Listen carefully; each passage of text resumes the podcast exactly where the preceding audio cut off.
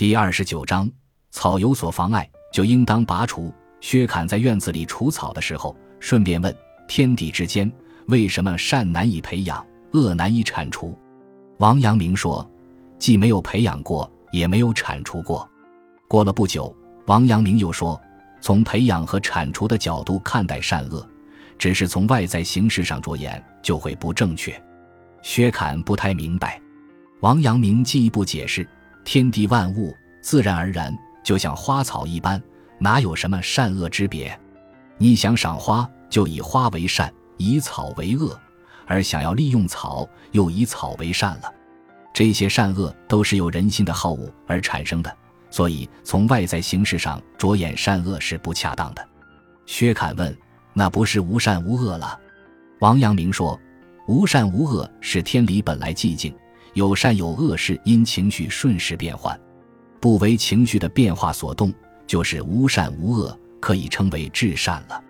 薛侃问：佛家也主张无善无恶，和您说的有什么区别呢？王阳明说：佛家着眼于无善无恶，就一切都不管，不能够治理天下。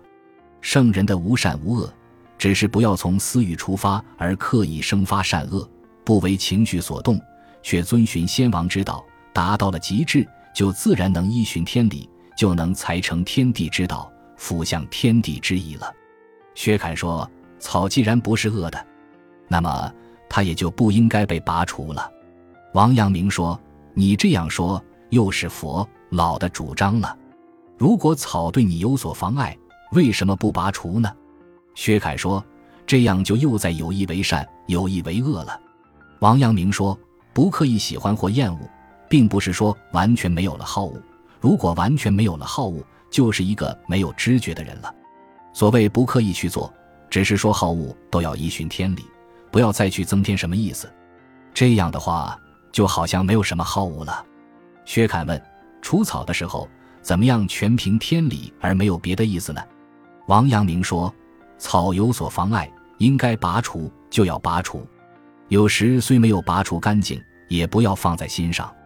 如果在意的话，就会成为心体上的负累，就会为情绪所动荡。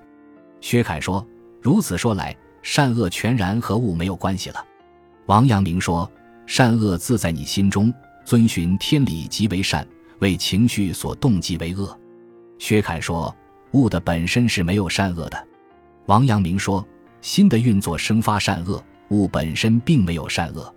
世上的儒者很多不懂这一点。”于是就终日向外追求，舍心逐物，把格物之学认错了，成天向外寻求，结果只是成就了一个一袭而去，只是偶然合乎天理而有所获，一辈子的行为还是没有着落，对于自己的习气还是没有察觉。薛侃问：喜欢美好的色相，厌恶难闻的气味，这句话又该如何理解呢？